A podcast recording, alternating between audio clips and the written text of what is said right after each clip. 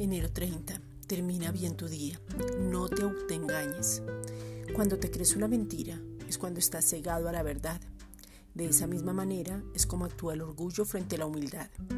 El autoengaño consiste en buscar algo diferente, un falso amor, una humildad falsa, una fachada, en no querer reconocer y simplemente pensar más de ti mismo.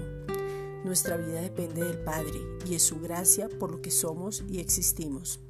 Romanos 12:3 Digo pues, por la gracia que me es dada, a cada cual que está entre vosotros, que no tenga más alto concepto de sí que el que debe tener, sino que piense de sí con cordura, conforme a la medida de fe que Dios repartió a cada uno. Reconoce quién eres en Cristo y que solo por su amor eres, existes y Él mismo está transformando tu vida.